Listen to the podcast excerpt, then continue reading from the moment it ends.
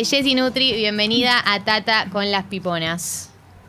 Hola chicas, buen día, buen día Jessy, Hola, Jessy, buen todos día. los oyentes y todas las oyentes. ¿Cómo están? Bien, ¿y vos? Todo bien, las escucho un poquito mm, rari. ¿Ahí nos escuchás mejor? Ahí va, ahí va, ahí, Ahí va. va, ahí va. Un, dos, perfecto. tres probando. Ahí está bien. Ahí Es está. muy temprano, Un, dos, hay tres que- probando, claro. Es Sí, muy sí, temprano, sí, sí. efectivamente es muy temprano. ¿Cómo estás bien? ¿Cómo estás vos? ¿Bien? ¿Bien vos? Eh, bien, vos, vos bien. Sí, muy bien chicas, estoy. Quiero saber Sí. si este equipo comió las Nutrigalles. Comimos Antes las de arrancar. Comimos las Nutrigalles, hemos probado yo creo todas las variedades y me parece que es un anime que las doble chocolate son el éxito. Te lo está diciendo todo el mundo eso. Hay, hay mucho amor con la doble chocolate, sí. Sí, sí. Eh, pará, yo comí las de avena, eh, pues yo no como chocolate. Eh, yo comí las de avena y a mí me gustaron muchísimo esas. Y son las que estuve Las de- desayunando, desayunando La- varias ¿Las de coco? Las de avena y a- amapola, puede ser, o algo así. Ah, sí. Bien, esas son las mías, son las Jessy, titulares. ¿dónde se consiguen las galles saludables para la gente que por ahí no sabe co- dónde, dónde ir a comprarlas? Bien, en Alunt, las galletitas son Alunt porque Alunt significa nutritivo en latín. Así que Ah. les cuento y pa- paso el chivo de Excelente. paso. Eh, en alunt.com.ar y ahora muy prontito las van a encontrar por muchos lados. ¿eh? ¡Epa! Ya estamos- se va para arriba ya empezó, esto. Ya empezó la distribución, así que lo van a encontrar en lugares a donde van seguido a comprar. No puedo decir nada todavía porque de estas cosas, viste, que no te deja. Parecen No. los famosos que te dicen no puedes decir. Ay, Para no pero quemarlo. de verdad no, Para no de quemar. verdad no se puede. Sí, no, porque como que está todo ahí como yendo, digamos. Claro. Eh, pero bueno, en la tienda online ya se puede comprar y creo que este jueves en la página de Instagram va a haber un sorteo. Espectacular, me vuelvo loca. Así que Así ya que- saben, Jessie Nutri, porque no, o sea, no hicimos la presentación oficial, es nuestra columnista de nutrición, es nutricionista con perspectiva de género y es au- autora junto a Paula Jiménez de Pese lo que pese, Así un es. éxito también, así que lo pueden conseguir junto con las galles. Hacen todo el combo Jessie Nutri. Escúchame, se compran las galles, el libro, Sí. y mientras leen el libro se comen las galles. Está todo pensado. Y tienen Congo de fondo. Es el kit de supervivencia. Claro. Es así, muy bien. Bueno, metámonos bien. de lleno, Jessie, si te parece, en la columna de hoy. Sí, sí, porque hoy es un tema, es un tema que me escriben mucho, por eso me pareció una buena idea de, de traerlo acá, que tiene que ver con cuando reci- se recibe maltrato profesional. Mucho está ligado a la gordofobia, pero también hay mucho, mucha violencia eh, de, parte de profesionales de salud. Eh, me gustaría invitar ¿no? a nuestros oyentes y a Por nuestros supuesto, oyentes que, nos cuenten sus experiencias y siempre saben que me gusta arrancar preguntándoles a ustedes si han tenido algún tipo de, de experiencia de este tipo.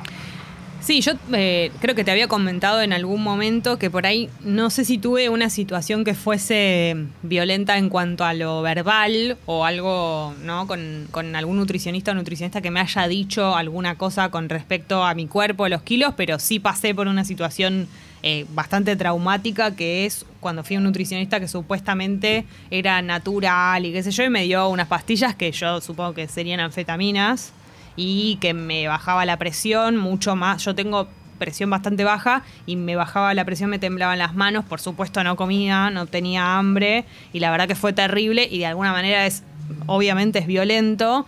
eh, por ahí, desde otro lado, ¿no? Como que no es que fui a su consulta y me dijo, ah, tus kilos, digamos, no, no, pero me dio pastillas y era terrible, era como, me sentí muy Sí, mal, sí. Contá cuántos años tenías. Y tendría 20, 20, más o menos. No, no mucho más porque ya había terminado el colegio, pero, pero fue hace bastante tiempo. Así que sí, iba con una amiga y a las dos nos pasaba lo mismo y no, no comíamos prácticamente. Eh, y terrible, la verdad me sentí muy mal. Nunca me sentí tan mal físicamente como en ese momento. Así que sí, tuve una situación traumática con un profesional, sí, de la salud. No digo que, que- que sea menos grave si le pasa a una persona adulta, es igual de grave, pero Sí. quería que, que lo digas porque, bueno, ya, yo ya conocía eh, eso que te había pasado. Sí. Me parece que es clave también entender desde, desde cuándo vienen, ¿no? Un montón de cuestiones con respecto al cuerpo, al peso. Ahí hay un maltrato, más allá de, de- de, podríamos decir, hasta mala praxis, ¿no? De, de darte esa- esas pastillas, sino también de hacerte creer o de hacerte sentir, aunque no te lo haya dicho explícitamente, que tenías que adelgazar, que estabas mal, y, y no porque tenías un problema de salud o porque tenías una diabetes o porque tenías, no sé, algo puntual que tu peso afectaba, sino simplemente por un tema estético, por encajar ¿no? en lo que se supone que es un peso ideal. Y eso también obviamente es violencia, más allá de que es violencia darte la, la medicación, ¿se entiende dónde Totalmente, sí. Sí. ¿vos tuviste alguna? Eh, sí, yo de chica también eh, me llevaban muchos nutricionistas y toda la vida los nutricionistas me decían que tenía que bajar de peso eh, y con la tablita esa que te medían el, índice de masa Ah, corporal. Eh, toda la vida me dio, me, nunca me daba el número que me tenía que dar y, y viví toda mi, gran parte de mi adolescencia eh, y de mi infancia eh, haciendo dietas no asesoradas, eh, porque nunca estaba en el número que tenía que estar, hasta, que, hasta que una vez llegué a una psicóloga que me, que me dijo que, nada, que, que tenía un trastorno de alimentación, pero me, me enteré ya cuando era adolescente y después de años hacer dietas por mi cuenta. Eh, para llegar a ese famoso número del índice de masa corporal que, que no sé bien cómo, cómo se calcula ni de dónde sale. Eh, y, y recién cuando una psicóloga me lo dijo y me empecé a asesorar, empecé a, comer bien. Pero, pero fueron muchos años de, de, de de tener atracones, de no almorzar y después tener un atracón a la tarde o a la noche, de, de castigarme. O sea, nada, una, una vida eh, castigándote. Sí, la Y balanza. que no tenga nombre. Claro. Y que no tenga nombre, tal cual. De pesarme Mm. dos o tres veces por día, antes de las comidas me pesaba, a ver cuánto podía comer. Eh, no, sí, eso. Una, una vida eh, donde la comida siempre fue un, un padecimiento. Y algo que es terrible que me, me parece o siento y con el correr de los años también me doy cuenta que es que muchas chicas sobre todo lo tenemos como muy naturalizado, como que viste que si no te lo pregunta alguien o no te pones como a conversar del tema, muchas veces sentís que es re normal o que le pasó a todo el mundo o que todo el mundo que fuera nutricionista vivió situaciones así, sentís que es forma parte de tu vida, como que yo siento que recién en los últimos años me di cuenta que hubo situaciones que, fue, que fueron eh, feas o, que, o que me traumaron en un sentido, como que toda la vida lo sentí, que los pasaba todas y natural y como que formaba Ah, parte. eh, cre- creo que nos pasaban dos cosas, ¿no? Eh, una, esta cosa de naturalizar, porque nosotras debemos ser flacas y bueno, nacimos para eso básicamente, entonces nada, na- nadie cuestiona nada de todo esto. Y otra es que no se hablaba de estas cosas hace no tantos años atrás. Claro. No hablábamos de esto, estaba tan naturalizado eh, como un montón de cuestiones machistas, ¿no? Te las teníamos tan naturalizadas que no cuestionábamos nada. Así que eh, gracias feminismos una vez más por existir, ¿no? Porque Totalmente. con el debate del amor propio abrió una puerta muy interesante. Después podemos reflexionar sobre el amor propio y que no se convierta en otra exigencia. Bueno, hay un montón de cuestiones como ya hemos hecho otras columnas eh, cuando estábamos en Sexy People, pero me parece que está bueno cómo se puso el tema sobre la mesa y que empezamos a analizar y a, y a darnos cuenta de un montón de cuestiones que nos pasan de chicas. Yo siempre marco algo como que fue clave para mí cuando empecé a trabajar todo esto y a darme cuenta, que es que en la adolescencia, cuando salíamos a bailar, las chicas no cenábamos. No cenábamos para tener la panza chata, Sí. eh, para que la ropa nos quede más linda, lo digo entre comillas, ¿no? Porque qué ridiculez. Por supuesto que encima, si tomabas alcohol, te caía muchísimo peor, porque imagínate tomar alcohol con el estómago vacío. Bueno, un montón de cuestiones totalmente naturalizadas. Recuerdo los cumpleaños de 15 en el que las chicas prácticamente no comíamos y los varones se abalanzaban sobre, obviamente, sobre toda la comida y nosotras no. Tengo como un montón de recuerdos de eso súper naturalizado que nadie cuestionaba, que nadie decía nada, no, no le llamaba la atención a ninguna persona y digo, wow, no, hoy lo miro y, y lo pienso y digo, por favor que no haya ningún adolescente yendo a un cumpleaños de 15 y pasando por esa situación. Jessy, hay algunos mensajes ya porque pedimos que nos contaran en la app si se animaban y si tenían ganas de compartirlo, si tuvieron alguna situación así eh, traumática o que les haya quedado grabada con algún profesional de la salud, más específicamente nutricionista. Eh, Lele dice, hola chicas, fui una Nutri supuestamente especializada, me tiró la misma hoja de dieta para todos sin tener ninguna consideración sobre mi estado físico, hábitos o nada que tuviera que ver con el bienestar. Claro, eso también es muy común, ¿no? Como la dieta que es para todos lo mismo, no me importa Sí. lo que vos necesitas, ni lo que querés, ni cuál es tu deseo, solo que esta es la dieta, tomá. Bueno, porque acá hay un poco lo que contaba Galia, que, que vivió ella durante tanto tiempo, que es esto de no saber eh, qué le pasa a la otra persona o de asumir que la otra persona solamente va al consultorio eh, a ver a, a la Nutri o al Nutri para tal cosa que es adelgazar básicamente. Sí. Y hay una fórmula mágica que hace que adelgaces. Y esto de eh, la hegemonía de los cuerpos es, bueno, los cuerpos debemos encajar en un determinado molde, que es el que está bien, y el tema de la dieta o de la comida pasa lo mismo, ¿no? Se supone que hay un modelo de dieta que es la que está bien y vos tenés que encajar ahí, no al revés, no es que la alimentación se tiene que adaptar a tu vida. Entonces hay como, como una cosa siempre de un molde que se supone que es el que está bien y el problema con la alimentación es que hay muchos moldes porque se empiezan a ver muchas dietas de moda y a salir, ¿no? Como, bueno, la dieta esta, la otra hace la otra, la otra hace el otro. Y eh, claro, lo que, lo que sucede con esto es que esas dietas funcionan mientras uno las está haciendo, lógicamente. Claro. Si vos estás restringiendo y vos estás bajando carga calórica en muchas cuestiones, va a haber un tiempo que eso te va a funcionar. El tema es qué consecuencias tiene. O, por ejemplo, eh, ayer me preguntaba alguien sobre la dieta de la ayuno intermitente, ¿no? Esto lo hemos hablado ya con Jessy, pero... Que está muy de moda. Está, muy, de moda, pero imagínate una persona eh, con, las cosas que nos cuenta eh, que le pasaban a Galia, que viene al consultorio y yo le doy la dieta del ayuno intermitente a una persona con un trastorno alimentario que no sabemos que lo tiene ni siquiera la persona, ¿no? Pues digo, hay un laburo ahí atrás para, para saber qué me está pasando esto. Entonces, eh, está comprobado que el 90% de las personas que sufren o sufrieron eh, anorexia son personas que han tenido una dieta muy restrictiva como desencadenante. Y esa dieta en la mayoría de los casos se la dio un nutricionista o una nutricionista. Bueno, hay que revisar también de este lado lo que uno hace. No solo eso, sino que también eh, a mí lo que me pasa también con generaciones por ahí, no tanto mi generación, pero generaciones poco más grandes que la mía, es hay gente que tiene dietas recontra restrictivas y lo adoptan como modo de mm. vida y es increíble cómo lo sostienen durante tantos años un sacrificio tan grande de, por lo menos lo que es para mí uno de los grandes placeres de la vida, y una dice, lo incorporaste como estilo de vida y esto está mal. O sea, esto que estás haciendo es muy fuerte y muy dañino y, tener este vínculo tan, tan restrictivo es, es, es muy horrible, pero sin embargo lo sostienen a lo largo del tiempo. Y a mí me pasó de ver los modelos cerca y decir, yo no puedo sostener ese estilo, pero increíblemente, para mí una generación que más grande que nosotros que eh, incorporó un tipo de dieta de comer muy, muy poco y lo sostienen. Eh, yo me acuerdo de una entrevista que, le hicieron a Pampita, donde le preguntaron una de las cosas que más, eh, que más extrañaba, una de las cosas que, haría si no fuera modelo, y dijo como, comería. O sea, como una respuesta así.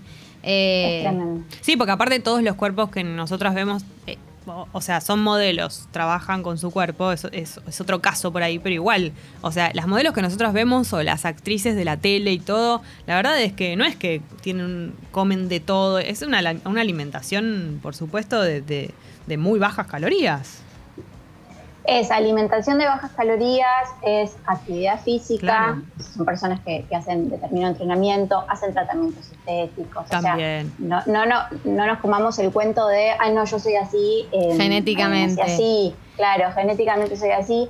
Hay personas que sí, no voy a decir que no, sucede, existen. Pero son las menos. Son las menos. Claro. Acá menos. se dice, yo fui a una dermatóloga a los 14 años por estrías y me recetó pastillas para la celulitis, sin ni siquiera revisarme. Claramente a esa edad no tenía nada, ni siquiera era, era mi motivo de consulta.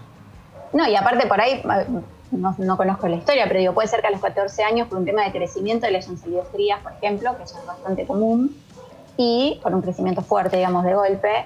Y, digamos, fue a tratarse, que está buenísimo, digo, porque las estrías cuando salen se pueden tratar y no tienen nada de malo que ella haya querido tratárselas. Y fíjate ya como le metió una porquería en la cabeza, ¿no? Un trauma con otra cosa. Hay otro mensaje. Además de la medicación. Hay otro mensaje de dermatóloga también, pero mira cómo termina. Pau dice: Hola chica, fui a la dermatóloga por shampoo para mi pelo graso, me pidió revisar lunares y terminó diciéndome que estaba gorda que la piel, la piel iba a perder elasticidad, todo de muy mala manera.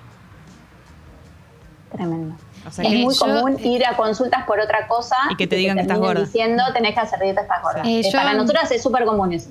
Uno de la cuando eh, fui a, esos estudios médicos que te hacen antes de entrar de entrar a un trabajo, era un estudio médico para ver básicamente si estás sana. Y después entré a un trabajo y me acuerdo que me dijo, bueno, ya te están creciendo las estrías. Yo como, ¿por qué estamos hablando de este tema? Esto no tiene que ver con el trabajo, ¿viste? Como una, una necesidad completa. Y aparte también lo que te pasa en ese momento, ¿no? Porque digo, hoy lo charlamos, hoy, digo, tenemos a los feminismos respaldándonos y cuidándonos las espaldas, pero igual en esas situaciones te quedas helada porque no la ves venir, porque no, no, no esperás ese tipo de violencia en ese momento. Totalmente.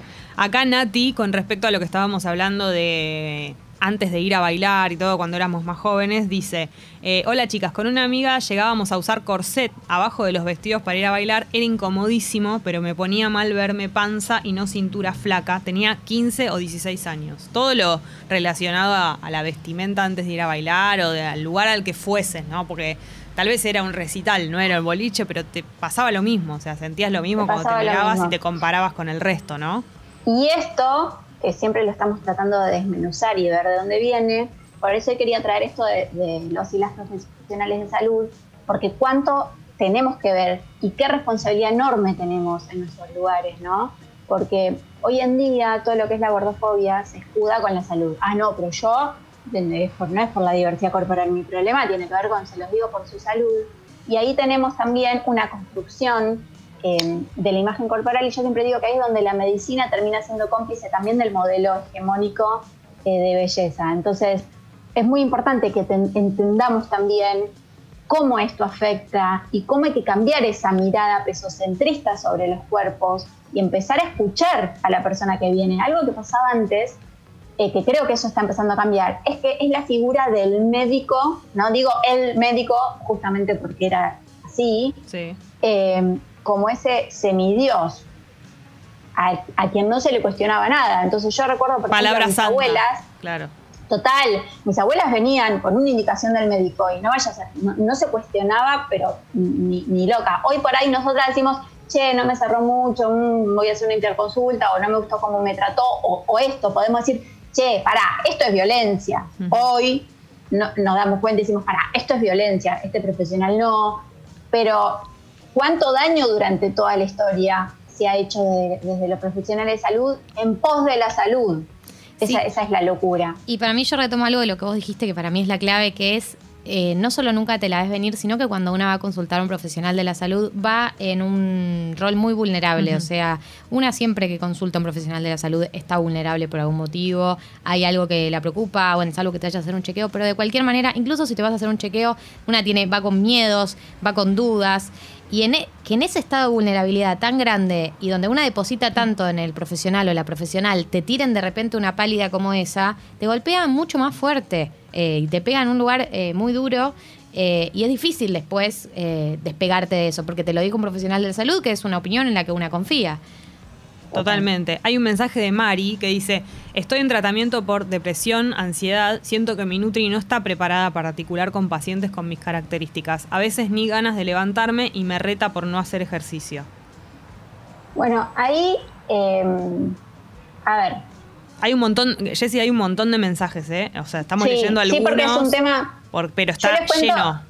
No, yo les cuento los lunes, yo hago Nutri Preguntas, ustedes saben, en Instagram. Y siempre una es sobre esto. Me da miedo ir a la nutricionista, eh, fui a 10 nutricionistas y ninguna, bueno, creo que tiene que ver mucho con el tema de formación de esta mirada como muy chiquita de la persona y no escuchar o no ver o no analizar a ver qué le pasa a la otra persona. Y me parece que está esta idea de, eh, bueno, si una nutricionista eh, es así o no me funcionó, no me gustó, todas las nutricionistas no sirven. Y también hay una idea de eh, al revés, ¿no? De, ah, bueno, yo soy la que tiene toda la verdad y vos venís acá, tipo, estamos en, condiciones diferentes, o sea que vos me tenés que hacer caso a mí. Em, la nutricionista o el nutricionista o el profesional de salud que sea es simplemente una persona, digo, estoy diciendo una obviedad, pero necesito poner sí, palabras. es, es, simplemente una persona que estudió una cosa. O sea, que estudió algo como así como otra persona estudia otra cosa, o no estudia otra cosa y trabaja de otra mm. cosa. Fin. Y después hay especializaciones pero a mí me parece que falta como una mirada integral de lo que sucede y no esta cosa de que yo tengo toda la verdad, esto se los digo siempre en la columna, siempre tengo más preguntas que respuestas de lo que traigo, de los temas que traigo, no es que tengo la respuesta sobre todo. ¿Cómo se cambia esto? Es muy difícil, porque desde las bases de la formación es importante cambiarlo, y también eh, yo estoy hablando mucho últimamente de la vieja escuela de la nutrición y la nueva escuela, que creo que es algo de lo que se viene, ¿no? de, quienes estamos tratando de cambiar todo esto, de quienes lo vimos. Muchas personas reproducimos eso.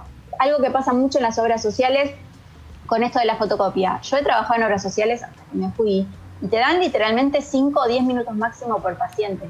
Entonces, a veces en esa desesperación, dar una fotocopia, aunque sea para que la otra persona tenga algo que pueda mirar en su casa, porque cuánto le puedes decir en 5 o 10 minutos. Claro. Pasa esto, entonces eh, es tan complejo el tema. Jessy, ayuda mucho también eh, ahora las redes, ¿no? Porque para, me imaginaba si tengo que elegir un, un, especialista, digo, para la manera de conocerlo, porque tal vez no tengo ganas ni de ir a una primera consulta con alguien que no me genera confianza o que no sé qué mirada va a tener sobre todo esto. Digo, tal vez las redes son una manera de conocer a un profesional antes de ir a su consultorio.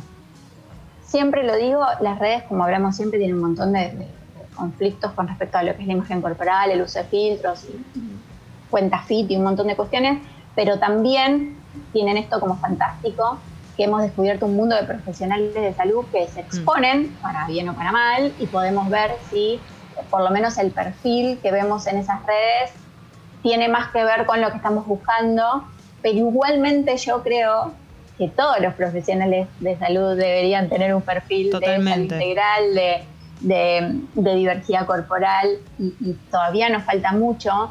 Y algo que me duele es esto, ¿no? Que siempre terminamos en que es un privilegio de unos pocos o de unas pocas que tienen el acceso a la información, a tener redes, a seguir a sus profesionales de salud y accesos económicos a pagar una consulta particular eh, entonces siempre terminamos quedándonos ahí y no podemos pasar como de esa línea, pero no quiero quedarme con algo negativo, sino pensar, bueno, por algo se empieza y podemos empezar algunas personas a ver cosas y a cambiar cosas. Y siempre digo que tenemos el poder, así como tenemos el poder de dejar de seguir una cuenta que nos está haciendo mal en Instagram, también tenemos el poder de no ir a consultas de profesionales que nos hacen mal, o si vamos y nos violentan, poder irnos. Si yo voy porque me duele el oído y lo primero que me dice el profesional o la profesional es que me duele el oído porque estoy gorda y no me revisó el oído, no me mandó un estudio, no nada. Bueno, sí, listo, qué lindo, mucho gusto. A mí me va a lastimar igual porque tampoco es que ah, voy a salir de ahí no me dijo nada. Es lo que decía Galia, me lo está diciendo un profesional de salud. O sea, va, va, a tocar una fibra, muy, me va a doler un montón. Pero me voy a ir de ahí y ese profesional no voy a volver nunca más. No tengo por qué hacerle caso a ese profesional que en realidad no sabe, porque jamás me revisó el oído para saber qué es lo que me pasa en el oído. Jessy, te hago una última pregunta eh, y cerramos. Acá preguntan, y yo también adhiero, si vos tenés algún listado de profesionales o algún criterio a, partir del cual podamos buscar profesionales de la salud, por lo menos dentro del área eh, que estás vos, como para guiarnos para buscar, vos decís, a través de las redes sociales, ¿hay algún espacio en particular que los reúna? Eh, ¿Hay alguna recomendación? Lamentablemente todavía no existe ese espacio. Los espacios que existen son los que llamamos de la vieja escuela. Se están generando nuevos espacios, pero todavía, digamos, no hay un lugar que dices, acá, viste, llamás y te comunicas y tenés. Yo creo que lo mejor que pueden hacer es seguir en redes. Yo hice una carpeta en destacadas de un directorio que recomendaron otras personas que me siguen en la cuenta, ¿sí? y también algunos profesionales que me escribieron y dijeron, yo trabajo así, quiero estar en el directorio, pero bueno, no, yo no sé cómo trabajan a puertas adentro realmente. Y algo que también quiero decir, que no se olviden de esto, que así como decía que los Nutris, las Nutris somos personas, que estudiamos algo, eh, entre las personas se tiene que generar algo. Entonces el vínculo eh, paciente-profesional, vamos a llamarlo así, aunque sea medio arcaico, es un vínculo que también se tiene que construir. Entonces, para un montón de personas, ay, yo soy una divina, soy la mejor nutri del mundo. Y para un montón de otras personas no, porque no funcionó, porque no enganchamos, porque no se generó lo que se tiene que generar para que esa consulta siga adelante y funcione ese tratamiento. Y esa parte tampoco es, algo que está mal. Lo que estamos marcando acá es el tema de la violencia o el tema de, eh, de la mala praxis, porque yo creo que ronda ahí, ¿no?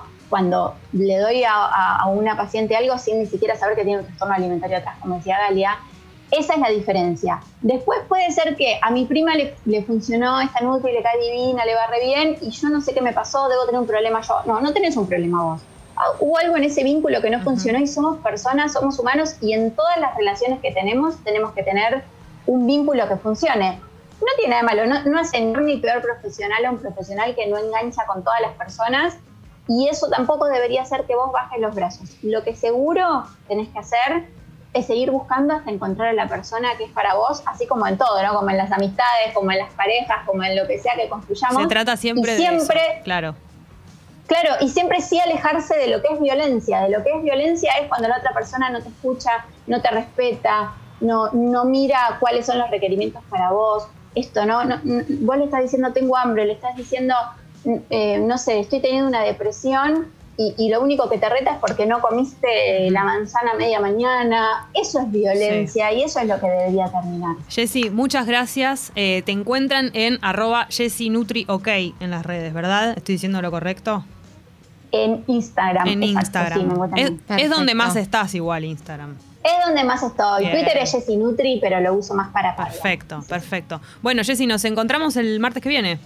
Muchas gracias. Gracias, chicas. Nos Chao, vemos chao. y nos escuchamos el martes próximo. Un Besote. beso.